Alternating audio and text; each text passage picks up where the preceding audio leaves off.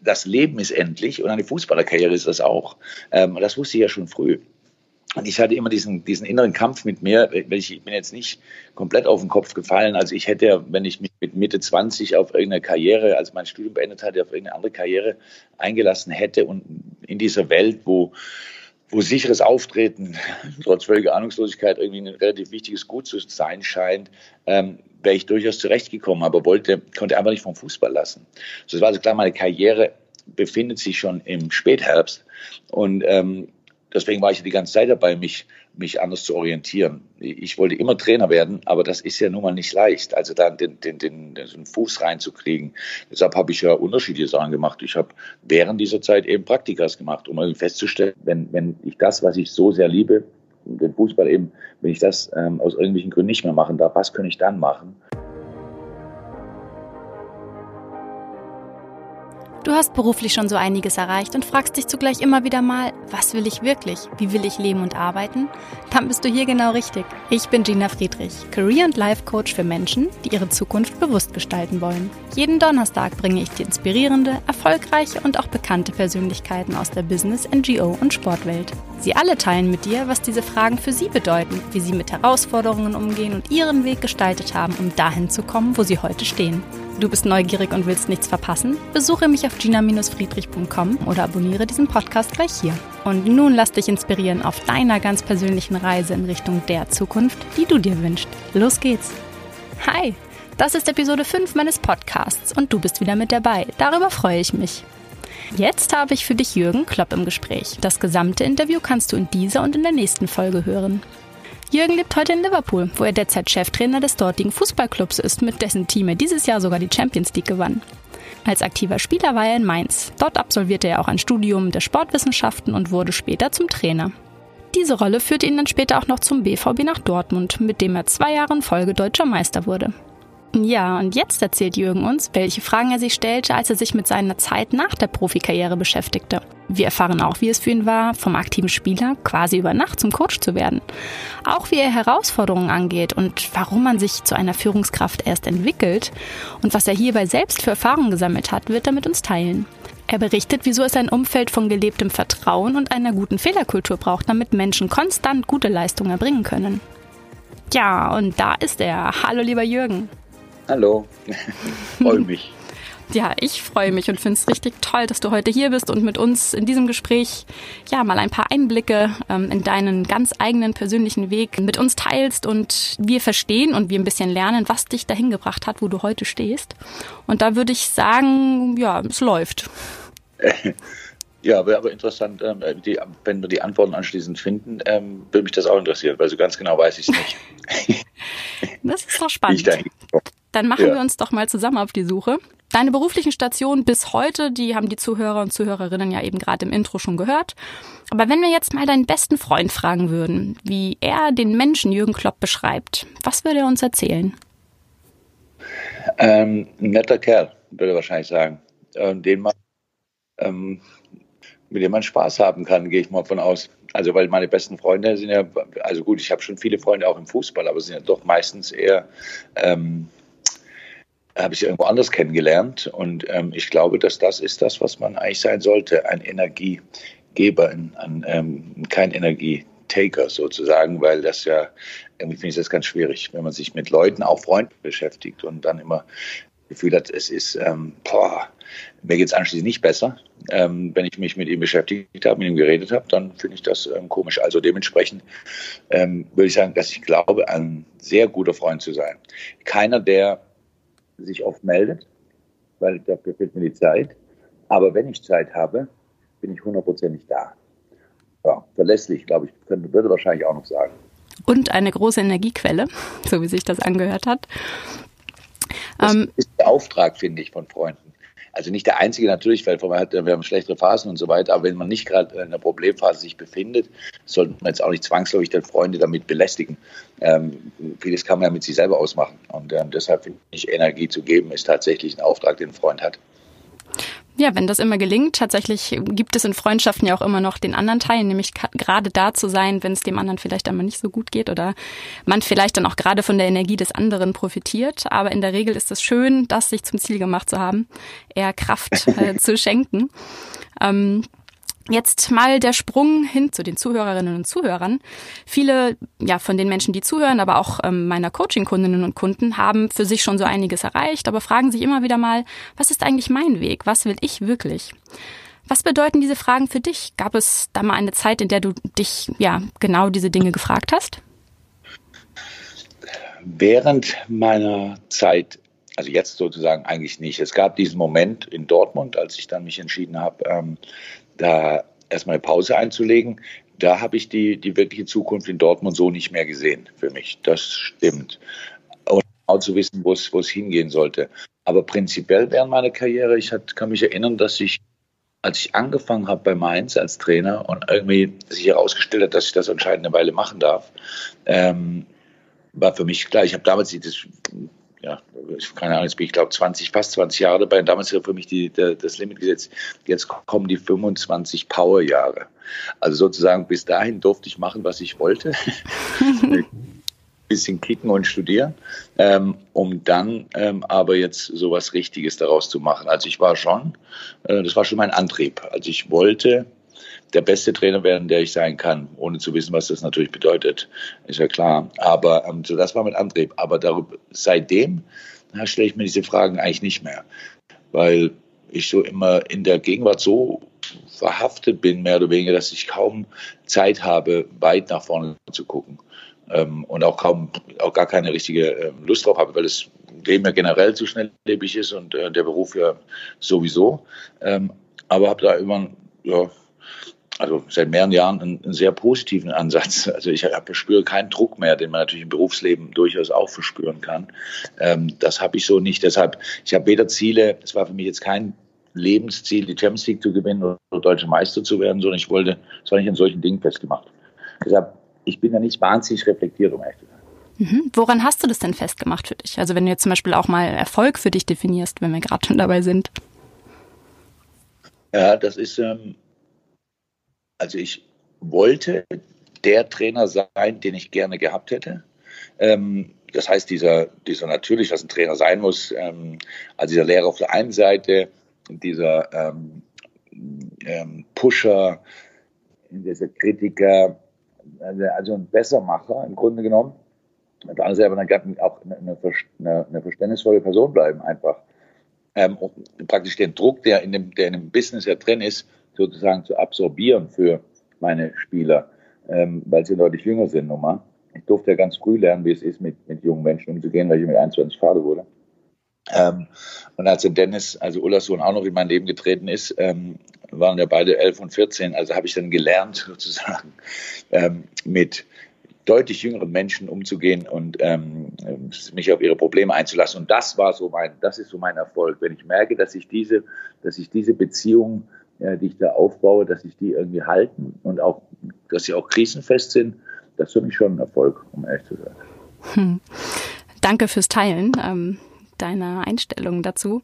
Jetzt hast du, ähm, jetzt hast du auch gerade ne, von, von neuen äh, jungen Talenten gesprochen. Jetzt warst du ja selber mal äh, aktiver Profisportler. Und es ist ja in vielen ähm, Sportarten so, dass immer wieder neue Talente dazukommen. Jetzt ja, würde mich mal interessieren, wie du damals diese, ja, wissentlich natürlich auch diese bevorstehende Zeit einer Veränderung, also dem Ende der Profikarriere selbst, ähm, wie du, ja, wie du dich damit, ob du dich damit beschäftigt hast und wie du auch damit umgegangen bist. Ja, habe ich und das ist jetzt extrem witzig, weil ähm, das tatsächlich das erste Mal mich wirklich mit einem Talent beschäftigt habe ich, ähm, als ich Spieler bei 1 zu 5 war, Altersspieler, müsste so um die 30 gewesen sein. Ähm, wie jeder, der spielt und der ja auch durchaus finanziell davon abhängig ist, dass er spielt. Ähm, es ist ja schon, wenn du spielst, wird sich dein Vertrag verlängern, du bekommst einen besseren Vertrag, was auch immer. Das hat ja alles, vor allem auf dem Zweitliganiveau, auf dem wir uns bewegt haben, hat ja bei wirklich eine existenzielle Frage, weil ähm, also ist ja nicht so, dass man da reich werden konnte, was wir da gemacht haben. Das war ja eher so ein gut bezahlter Zeitvertreib. Das allererste Mal habe ich mich damit beschäftigt, als tatsächlich als Manu zu uns in Profikarte gestoßen ist. Und ich habe ähm, gesehen, dass da jemand ist, der ungefähr so groß ist wie ich, ungefähr so schnell ist wie ich, und in allem anderen besser ist als ich. Und ich hat, war 0,0 sauer darüber und habe das als ganz, ähm, so wie so, ein, ein, ein, Teil der Evolution empfunden. so ist es halt. Ja. Die nächste Generation ist irgendwie besser, schneller, ja, und so weiter. Und da war ich, habe ich nur einfach für mich festgestellt, okay, das ist so, ein, so ein Punkt. Also Manu war für mich nie ein Konkurrent, ähm, obwohl wir ähnliche Position hatten, ja, ähnlich nicht gleich. Und ähm, das war das erste Mal, dass ich mich wirklich mit, äh, mit, damit auseinandergesetzt habe, wie das ist, wenn, wenn Jüngere nachkommen. Später als Trainer war das natürlich dann ähm, eine völlig andere Geschichte. Ja. Da, da freut man sich ja sowieso darüber, wenn irgendwas Junges ähm, und schon richtig, richtig Gutes mit wahnsinnig großem Potenzial irgendwo hm. auftaucht und man da beteiligt sein kann. Aber als Spieler ähm, war das so, das war das die erste Situation. Und wie, wie war das für dich? Also wie hast du da für dich die Situation reflektiert und bist damit umgegangen? Ähm, das Leben ist endlich und eine Fußballerkarriere ist das auch. Ähm, das wusste ich ja schon früh. Und ich hatte immer diesen, diesen inneren Kampf mit mir, ich bin jetzt nicht komplett auf den Kopf gefallen. Also ich hätte, wenn ich mit Mitte 20 auf irgendeine Karriere, als mein Studium beendet hatte, auf irgendeine andere Karriere eingelassen hätte und in dieser Welt, wo wo sicheres Auftreten trotz völliger Ahnungslosigkeit irgendwie ein relativ wichtiges Gut zu sein scheint, ähm, wäre ich durchaus zurechtgekommen, aber wollte, konnte einfach nicht vom Fußball lassen. So, das war also klar, meine Karriere befindet sich schon im Spätherbst und ähm, deswegen war ich die ganze Zeit dabei, mich mich anders zu orientieren. Ich wollte immer Trainer werden, aber das ist ja nun mal nicht leicht, also da den, den, den, den Fuß reinzukriegen. Deshalb habe ich ja unterschiedliche Sachen gemacht. Ich habe während dieser Zeit eben Praktikas gemacht, um festzustellen, wenn ich das, was ich so sehr liebe, den Fußball eben, wenn ich das ähm, aus irgendwelchen Gründen nicht mehr machen darf, was kann ich dann machen? Und waren die beiden großen Dinge, das Studium zu nutzen und in die Sporttherapie zu gehen, habe ich mhm. auch im Krankenhaus ein viermonatiges Praktikum gemacht.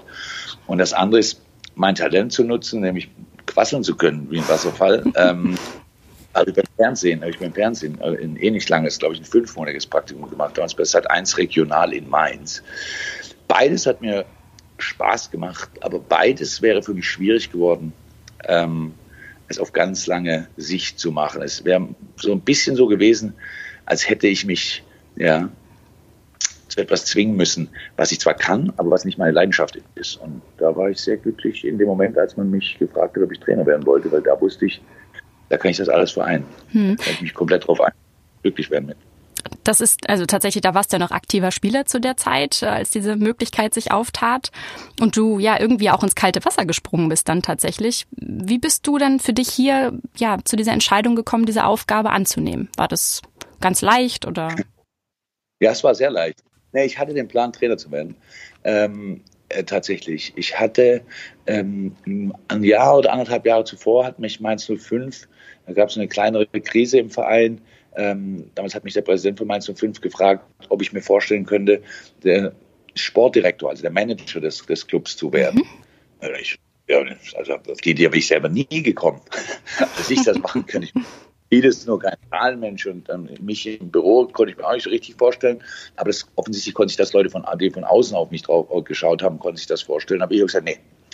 Also ich möchte, wenn schon Fußball, im Fußball bleiben, dann möchte ich Trainer werden und sehe meine Zukunft da. Und dann war, wurde ich über Nacht Trainer und diese, diese Frage, die mir Christian Heidel dann gestellt hat, ähm, ob ich das machen würde, war innerhalb von zwei Sekunden beantwortet. Also war aber natürlich nicht daran zu denken, dass das ähm, so lange gehen würde, also, also ja, auch in Mainz so lange gehen würde. Das war, glaube ich, geplant. Es gab keinen anderen, als war wirklich Interimslösung. Und so habe ich es auch angegangen. Deshalb war für mich da kein wenig bis kein Druck drin. Ähm, einfach nur die Chance, ähm, etwas zu machen, das ich mir immer, um ganz ehrlich zu sein, immer erträumt habe. Habe mich aber nicht wirklich darauf vorbereitet, also außer dass ich meine Trainerscheine gemacht habe, äh, weil es sowas ja eigentlich nicht gibt. Es gab es davor nie.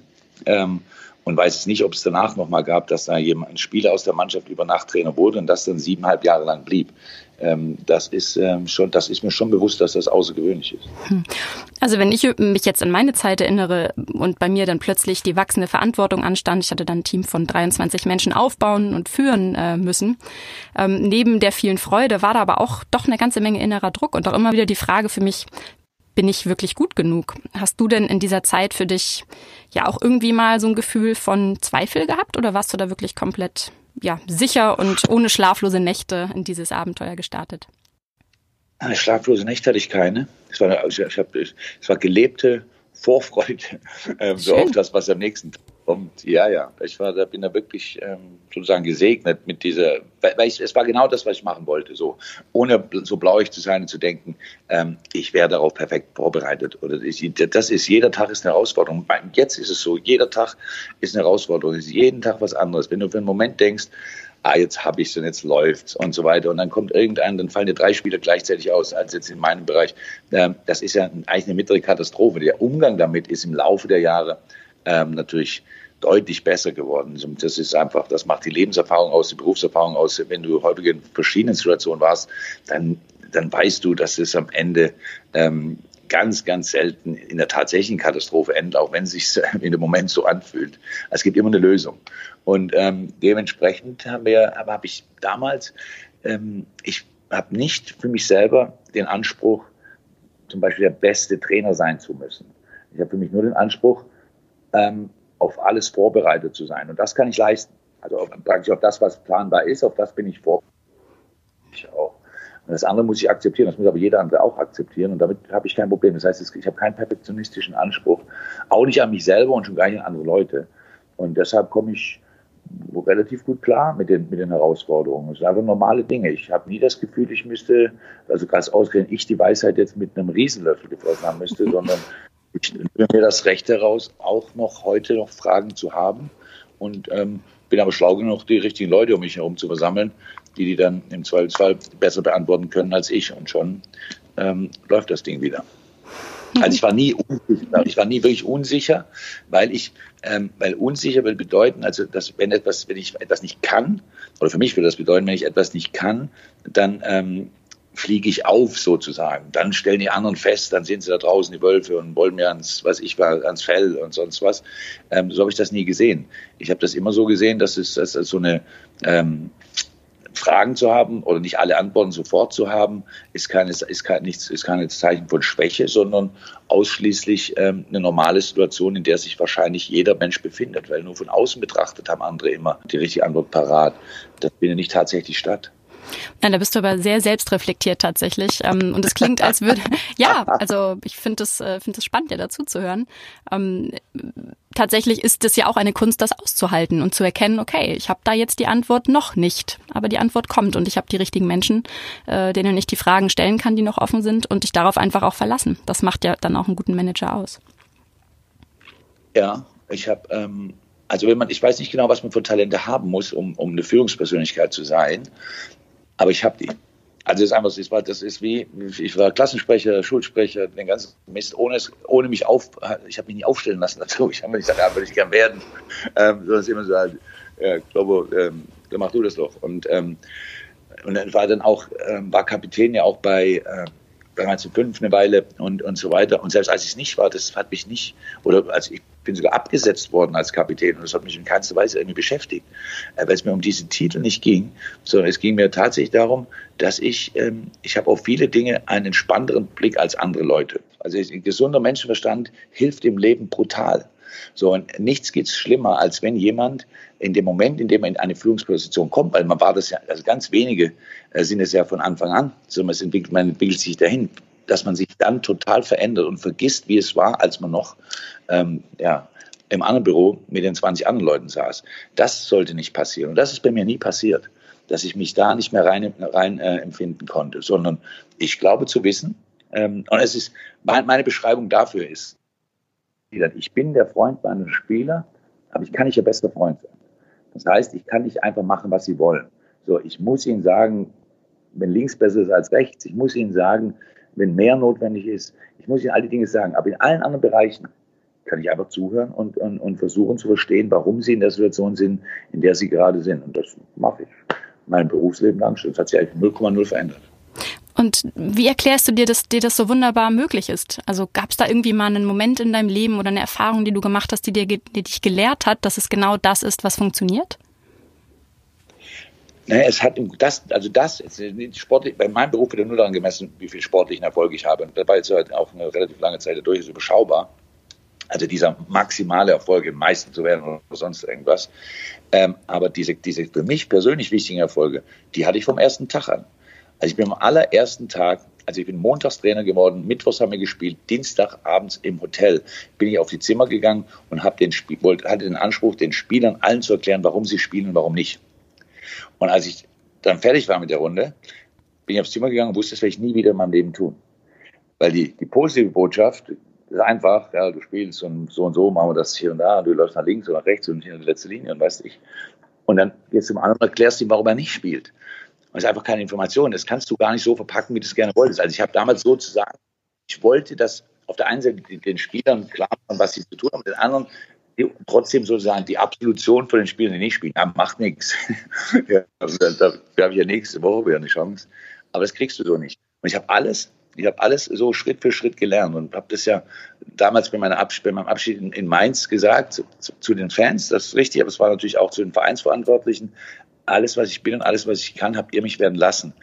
Ich konnte im Grunde genommen ausprobieren, was ich wollte, was ich für richtig gehalten habe und wurde dafür erstmal, wenn es nicht geklappt hat, hat es nicht dazu geführt, dass ich gesagt habe, ja, jetzt müssen wir das mit einem anderen Trainer versuchen. Also diese Freiheit, das ist das mhm. größte Glück überhaupt, werde ich von Anfang an. Und so habe ich mich ausprobiert.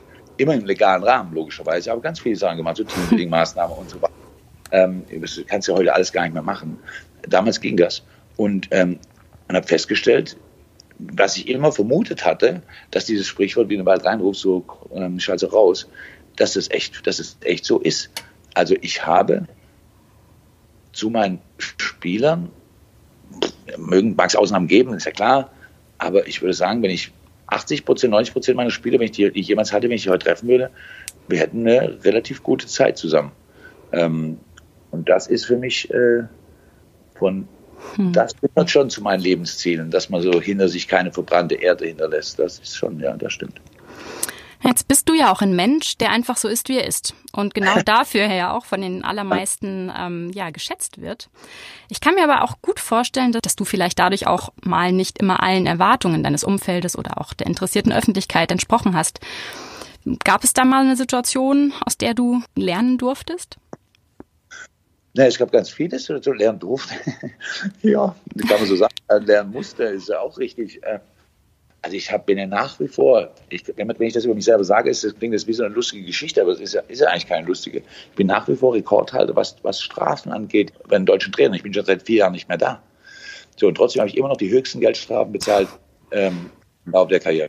Mhm. Und, und das ist alles aus der Emotion heraus passiert, aus welchem Extremes ähm, Gerechtigkeitsempfinden, was automatisch bei Ungerechtigkeiten, gefühlten, subjektiven Ungerechtigkeiten, kann es durchaus zu Explosionen führen. Ähm, und da mir meine Rolle in der Öffentlichkeit meistens, also mir privat äh, sehr oft bewusst, wird sie mir bewusst, weil es einmal mein Leben verändert hat, aber im Beruf selber ist mir meine öffentliche Rolle ganz selten bewusst. Da bin ich genauso, als wäre keine Kamera dabei.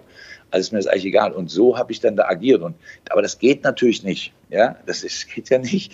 Und ähm, weil es ist ja tatsächlich, ich weiß, dass man Schiedsrichter, äh, dass man die bestimmten Dinge nicht sagen darf. Und, und ohne sie funktioniert das Spiel nicht. In den Momenten ist das aber nicht möglich, war das mir nicht möglich, das zu kontrollieren. Ähm, und das musste ich lernen. Weil natürlich ähm, es überall im Leben Regeln gibt, an die man sich verdammt mal halten muss, also damit die ganze Geschichte funktioniert. Ähm, und das im Fußball nicht anders. Und deshalb wusste ich immer, dass ich mich da falsch verhalten habe, ähm, konnte mich aber dann total ehrlich, weil ehrlich empfunden, dafür entschuldigen. Ähm, und das wurde dann von manchen angenommen, von manchen nicht. Ich habe das seit bestimmt seit fünf Jahren bin ich nicht mehr auffällig geworden. Das klingt ja, das klingt ja großartig. Ja, ich mein, Jürgen ist nicht mehr auffällig geworden. Es gibt ja diese verrückten Kommentarleisten. Wenn da irgendwas über mich geschrieben wird, dann wird es immer noch Leute geben, die heute dann aber sagen, ja, ja, aber auch nur wenn er gewinnt, ist er so. Wenn er verliert, dann kann er auch schon mal anders. Das bleibt einfach so, so hängen. Aber es hat weder was mit Gewinnen und Verlieren zu tun. Es geht nur darum, ich war in den verschiedenen Momenten genau in dieser Verfassung, ähm, nämlich außer mir oder bei mir. Und ähm, das halt in der Öffentlichkeit ist ja nicht so cool. Man muss das lernen. Was kann man sich zugestehen und was darf man sich nicht zugestehen? Ähm, weil es natürlich auch auf die Mannschaft abfärbt. Und ähm, meine Mannschaft waren immer, immer sehr faire Mannschaften, sich mal einen Fairplay-Preis gewonnen, wenn es überhaupt gibt, also, oder die Tabelle zumindest angeführt, die Fairplay-Tabelle, weil mir das total wichtig ist. Aber niemand ist perfekt und mir sind, ach, mir sind zig Sachen passiert, auf die ich weder stolz bin noch äh, glücklich darüber, dass passiert ist. Aber ja, ist ja dann auch schwierig, das im, im Rückblick nochmal noch mal zu ändern. Ne? Kannst du mit hm.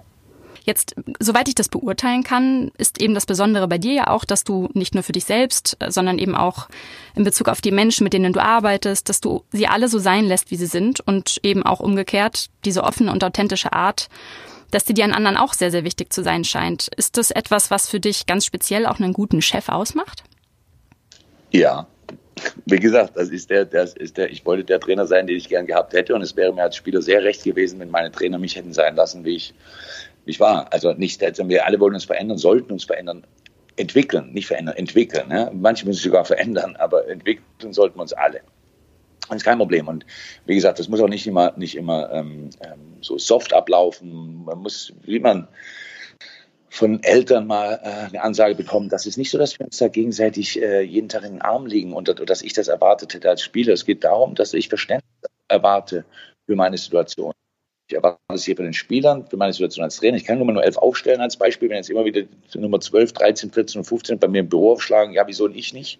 Das funktioniert ja so nicht. Ähm, und ähm, umgekehrt ist es einfach so, dass ich, dass ich für die Spieler aber auch Verständnis habe, dass in bestimmten Momenten ähm, es nicht so leicht ist, eine Top-Leistung abzurufen.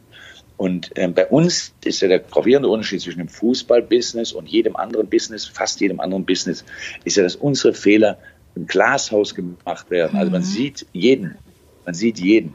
Und diesen, das kann natürlich, also jeder Spieler träumt davon, vor 80.000 aufzulaufen, wenn aber erstmal vor 80.000 einen Fehlpass spielt, und 80.000 atmen auch so, oh, das ist anders, als wäre da niemand im Stadion. Hm. Ja, das, ist, das fühlt sich doch auch komisch an. Und brauchst du jemanden, der dir die Sicherheit gibt, dass, das, dass der sozusagen der Fehlpass oder der Fehler passieren darf, ohne dass es sich nachhaltig auswirkt.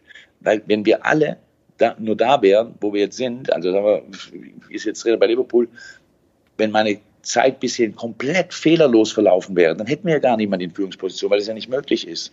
Aber die Erwartung an andere weiterzugeben, dass sie im Grunde genommen fehlerlos agieren müssen, weil der Druck so groß ist und weil 20 andere den Job auch haben wollen, das führt niemals zur besten Leistung. Bei keinem. Nicht bei dem einen, den du gerade hast und rausschmeißt, noch bei den 20 anderen, die auf den Job warten, weil die genau die, in der gleichen Situation ähm, sein werden, nur halt vier, fünf Wochen später. Du musst eine Atmosphäre schaffen, in der Menschen Leistung bringen können. Davon bin ich hundertprozentig überzeugt. So, und, dieser und Druck ist sowieso da, da hat jeder einen anderen. Aber es kann nicht so sein, dass, es, äh, dass der Druck das Einzige ist, was dich antreibt. Das ist einfach nicht möglich. So, kann, so funktioniert der Mensch nicht. Also nicht der Mensch, den ich kenne. Ähm, und gar nicht in, in der Welt, in der wir leben. Ja, das, das geht so nicht. Also, wir müssen alle das Gefühl haben, dass das, was wir machen, ähm, schon auch ausreicht, den Erwartungen gerecht wird, die andere an uns stellen. Wenn wir immer das Gefühl haben, wir rennen den Erwartungen hinterher, ja, also das wird, führt zu nichts. Ne? Das, das kann nur im Chaos enden. Hm. Ja, aber tatsächlich auch ähm, eine große Herausforderung mit diesem Druck, auch wie du sagst, den der Einzelne sich ja dann auch sicher macht, ähm, damit umzugehen und dann eben als Teamchef auch immer da wieder ne, ins Gespräch zu gehen, da zu sein, zuzuhören. Ähm, wie, jetzt hast du es ja eben schon mal ganz kurz angerissen, aber wie wichtig findest du denn diese emotionale Verbindung ähm, zwischen dir als Führungskraft und deinem Team? Also ich finde, das Leben besteht aus Beziehungen. so, und ähm, das ist natürlich nicht nur aufs private Leben beschränkt, sondern ich weiß nicht genau, ähm, wenn man so einen Tagesablauf mal durchgeht, dann, ist, dann stehen wir morgens um, also normaler Tag sieben Uhr auf, acht, halb neun sind wir bei der Arbeit, weißt du, da vielleicht müssen wir früher aufstehen. Also ich stehe um sieben Uhr auf. So. Ähm, und dann, dann ist man acht Stunden bei der Arbeit. Dazwischen ist wahrscheinlich hat man Mittagspause, die wird ja nicht mit reingerechnet, da ist man irgendwie neun Stunden weg. Dann hat, dann hat man abends, äh, in diesen neun Stunden ist man nur mit Leuten zusammen, die nicht zur Familie gehören. Also und trotzdem muss man da in irgendeiner Form gibt es eine Beziehung aufgebaut. Die sind im Idealfall besser, manchmal schlechter. Ich habe das früher immer so mir selber erklärt. Man stellt sich vor, man wird in jedem Büro also wie so eine Art, ich komme nur so im Fußball und, und leite mir vieles vom Fußball ab. Ähm, man würde sich in so einem ganz normalen Büro, wo 20 Leute drin sitzen, die würden einfach ein Trikot tragen. Das ist nicht wunderschön, aber einfach dieses, nur um damals zu, weil das beim Fußball habe ich das immer geliebt. Hm. Ähm, wenn ich zu den anderen gesehen, haben das gleiche Trikot an wie ich. Da war schon mal klar, okay, wir haben irgendwie eine gemeinsame Idee. Es geht nicht darum, irgendwie Büroräume zu uniformieren. Es geht einfach darum, das Gefühl zu schaffen, dass das Ganze wirklich, dass wir das alles füreinander machen. Mhm. Also wir nicht gegeneinander arbeiten, sondern dass egal, was da gerade für Jobs gemacht werden, der eine ist für die Zahlen zuständig, der andere ist dafür zuständig, die Verträge reinzuholen, der dritte schließt sie ab, der vierte liest nochmal durch. Aber so, es, hat das, es gibt das gemeinsame Ziel, auf das man äh, hinarbeitet. Mhm. Und das einfach, und das einfach aufzuzeigen, die Leute nicht so vor sich hin arbeiten zu lassen. Also der Mann, der die Schraube anzieht an der, an irgendeiner Achse im Auto, der muss das Auto sehen am Ende. Der muss es sehen, nicht jedes Mal, aber der muss es gesehen haben, dass er weiß, wo was da am Ende bei rauskommt. Das ist was völlig anderes. Dann weiß der genau, wie wichtig es ist, dass er die Schraube genau richtig anzieht. Weil andernfalls sieht das Ding zwar gut aus, fällt aber auseinander. So, also einfach, und das wird ja in, in, in solchen Bereichen, also im Handwerk, ist das ja gegeben. Also der Schreiner oder Tischler hat am Ende dann einen Tisch stehen. So, und das macht ja Sinn. Er sollte auf vier Beinen stehen und dann auch noch stehen bleiben. Das ist also ganz logisch. Aber wir haben mittlerweile in dieser Welt so viele Lebensbereiche, wo am Ende kein Tisch steht. Wo das alles verläuft. Und das muss einfach wichtig, dass er einen gibt, der sagt, aber es ist kein Tisch, den wir machen, aber wir helfen hier, hier und hier oder zusammen, wir arbeiten hier und hier zusammen. Und so habe ich das immer verstanden, schon als ich ganz klein war. Das war der Grund, warum ich Fußball lieber gespielt habe als Tennis. Weil bei Tennis so wenig Leute mit mir im Team waren. Mhm. Irgendwie, also im 13. Platz standen, da gab es noch einen vielleicht. Ähm, und dann war es ja auch schon Schluss. Und beim Fußball fand ich das einfach, ich habe das immer gemocht, dass meine Stärken den anderen helfen, aber die anderen mir dabei helfen, dass mein, meine Schwächen keinen Einfluss haben auf das Ganze. Das habe ich in dieser Zusammenarbeit geliebt. Und das fand ich, deswegen meine ich, ähm, diese Beziehungen, die in einer Fußballmannschaft offensichtlich sind, weil ohne die geht's ja nicht, die sind übertragbar in die andere Berufs-, also in die mhm. Berufswelt. Und das wird zu selten gelebt. Wenn, du, wenn solche Seminare am Wochenende angeboten werden, ich habe das oft gesehen, wenn man im Mannschaftshotel war, läufst du in so einem Zimmer vorbei und dann stehen da da 20 zu Tode gelangweilte Menschen drin, die sich irgendwas anhören von Leuten, die am Thema vorbeireden. Und das eigentliche Highlight dieser Veranstaltung ist der Samstagabend. So, wenn die dann da stehen und sich dann einen hier in die Binde kippen und dann wird es getan, als wäre das schlimm, aber genau da entsteht dann was in der, es über den Tag hätte auch entstehen können. Mhm. Und es wird dann so aufgesetzt gemacht, wenn diese gemeinsamen Maßnahmen durch, die ich auch gemacht habe, ist auch gut. Ja, ähm, ist auch wirklich gut, wenn du ein Floß baust zusammen und weiß ich und dann auch mit drauf, aufs Floß rauf musst und guckst, ob es äh, tauglich ist. Das sind wirklich gute Sachen. Aber wenn du das im Alltag nicht lebst, wenn du da kein Floß mehr baust, dann gehst du trotzdem unter. Hm. Ja, es braucht den Transfer und es braucht vor allen Dingen jemanden, der diesen Transfer gewährleistet, um ja das volle Potenzial eines Teams am Ende auch auszuschöpfen und möglich zu machen, dass jeder sich mit sich selbst ähm, auch mal verletzlich zeigt, mit seinen Schwächen zeigt, aber genau weiß, dass ähm, ohne diese, ja, ohne das Risiko mal einzugehen oder ohne eben auch mal nicht alles perfekt machen zu können, die Entwicklung nach vorne nicht passieren kann, beziehungsweise ähm, es das braucht, um in einem Team wirklich auch weiterzukommen, nach vorne zu kommen und sich weiterzuentwickeln. Definitiv. Und wir, wir alle wissen das, für uns selber wissen wir das. Aber wir vergessen es, wenn es um andere Menschen geht, zu häufig. Ich sage nicht, wir vergessen das alle und auch nicht immer, aber es wird zu häufig es wird zu häufig vergessen. Und es ist natürlich, die, das ist ja verrückt, ich bin 52 Jahre alt und es gibt so viele Dinge, als von Skype mal abgesehen, für die, die, nicht mehr, die nicht mehr an mich gehen werden. Und es ist nicht schlimm, aber nicht zum unglücklichen Menschen. Aber vor 30 Jahren hätte mir jemand den Fuß gesagt, das ist der Scheiß, das ist was für junge Leute, mache ich nicht und so weiter. Ich sagte, ja, und jetzt bist du selber in einer Situation, wo das genau so ist. Aber ganz viele Dinge haben sich halt nicht verändert.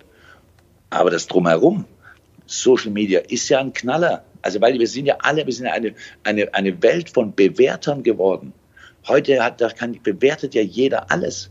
Jede Aussage wird bewertet, jede, jeder Auftritt wird bewertet, alles wird bewertet und, und ich werde bewertet. Ich mal, ich stelle mein Foto in, also nicht als Jürgen Klopp, ich habe mein Foto irgendwo rein und zehn schreiben, wow, sieht ja gut aus und 50 schreiben, was ist denn das für ein hässlicher Kerl?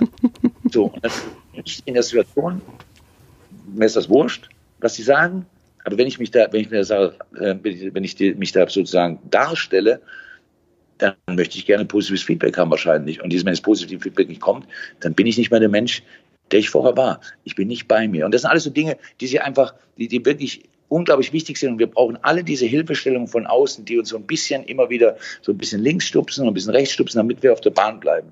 Und sagen, das ist alles nicht so schlimm, glaub mir. Und für mich ist es so, ich habe mir das auch immer so erklärt, wenn ich Probleme habe, oder was im Leben passiert, sage ich immer, Probleme kann ich lösen. Also alle bisher in meinem Leben konnte ich lösen. Oder nicht lösen, aber dann halt haben sie keinen Einfluss mehr gehabt, also ignorieren. Das geht halt nicht. Aber was ich, was ich in einem Jahr, wenn ich zurückgucke, als nicht mehr, als witzige Geschichte ansehe oder als, äh, oder fast mich kaum nicht mehr daran erinnern kann, das nehme ich heute schon nicht wichtig. Also mir heute was passiert und es ist wirklich doof und ich muss mich damit auseinandersetzen und denke dann ganz oft, okay, wie ist das, wenn ich in einem Jahr zurückblicke und drüber nachdenke? Ist dann immer noch ein Problem? Nee. Gut. Warum mache ich heute so einen Riesenfass auf? Ja, eine tolle Frage, die man sich tatsächlich in so einem Moment äh, oder in Momenten, in denen man sich so fühlt, ganz wunderbar stellen kann. Ne? Jeder für sich oder jede für sich. Äh, ja, was heißt das denn eigentlich in x Monaten von jetzt? Und dann sieht die Welt vielleicht auch schon wieder ja. ganz anders aus und man bewertet die Dinge für sich ganz anders. Das ist ja auch äh, im Coaching immer ein, eine ganz tolle Möglichkeit, Menschen dabei zu helfen, einen ganz anderen Blick mal auf ihre Situation zu werfen. Und plötzlich, ja, ist ein Problem gar nicht mehr so groß, wie es von vielen vorher empfunden wird. Aber ich bin, ich bin ganz klar der geworden, der ich heute bin. Das war ja, glaube ich, eine Einstiegsfrage gewesen, weiß ich gar nicht mehr. Aber weil man mich hat Fehler machen lassen. Das ist so. Meine Eltern habe ich Fehler machen lassen, haben mir nicht das Gefühl gegeben, sie lieben mich weniger, nur weil ich eine 5 geschrieben habe. Das heißt aber nicht, dass ich gesagt habe, ja, tolle Note, die hat sie ja vorher noch gar nicht, jetzt haben wir die auch noch im Sortiment. Aber trotzdem, die haben mich ja nicht weniger, weniger geliebt deshalb. Und, und mein, alle meine, seit ich Trainer bin, alle meine Chefs, vertrauen mir, ohne an mich einen, einen perfektionistischen Anspruch zu haben. Sie vertrauen mir, weil sie wissen, dass ich alles, was in meiner Macht steht, tue. Aber mehr kann ich ja nicht. Also ich kann nicht darüber hinaus noch zaubern oder sonst irgendwas. Ich kenne genau das, was man, das, also Sie haben sich darauf beständigt, mich die Mannschaft trainieren zu lassen. So, und jetzt haben Sie, kann ich nicht über Nacht mutieren zu Pep Guardiola und sagen, so Freunde, jetzt spielen wir auch noch Tiki-Taka. Ja, so, ist einfach nur, ich bin dann ich und sie müssen akzeptieren. Sie haben es immer akzeptiert, sie müssen nicht, aber sie haben es immer akzeptiert. Und das ist ja meinem Beruf extrem selten. Hm. Sehr extrem selten. Also nicht nur mein Beruf. Im Fußball wird es dann auch öffentlich besprochen. Aber die, die High-and-Fire-Mentalität ja. ist ja extrem in allen, in allen Lebensbereichen, weil wir nicht mehr bereit sind, Vertrauen nachhaltig zu schenken und auch zu leben. Es ist einfach, einfach jemand zu vertrauen, der immer funktioniert in dem Moment, wo er nicht funktioniert, da musst du ihm immer noch vertrauen. Mhm. Ähm, und das ist ja so extrem schwierig. Ja, das ist äh, im Englischen dieses große Thema Vulnerability ähm, und nur das eben auch ja, Entwicklung, Kreativität und so weiter möglich macht. Ähm, und das ist tatsächlich etwas, das immer wichtiger wird. Ja, vielen, vielen Dank für diese spannende Reise durch, äh, durch deine Erfahrung und den Weg bis hierher, den du jetzt mit uns geteilt hast, Jürgen. Ähm, ich habe ja gleich noch das Glück, ja. mit dir ein bisschen weiter zu sprechen. Dann switchen wir zu Englisch. Aber jetzt an dieser Stelle erstmal vielen Dank. Ich hoffe, Gerne. dass dieses Interview eines bleibt, an das du dich auch in einem Jahr noch erinnerst. Ich check das dann, ich halte das dann nach.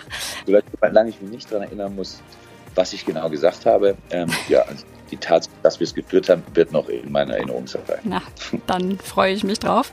Jürgen, ja. bis gleich für Runde 2. Bis gleich, ciao. Tschüss. Das war Teil 1 meines Interviews mit Jürgen Klopp. Teil 2 folgt dann nächste Woche. Du fragst dich immer mal wieder, was ist eigentlich mein Weg? Was will ich wirklich? Gern unterstütze ich dich hierbei als Career- und Life-Coach. Persönlich in Düsseldorf, aber auch bundesweit online und telefonisch. Melde dich einfach für ein kostenfreies Erstgespräch unter coaching at gina-friedrich.com. Ich freue mich auf dich.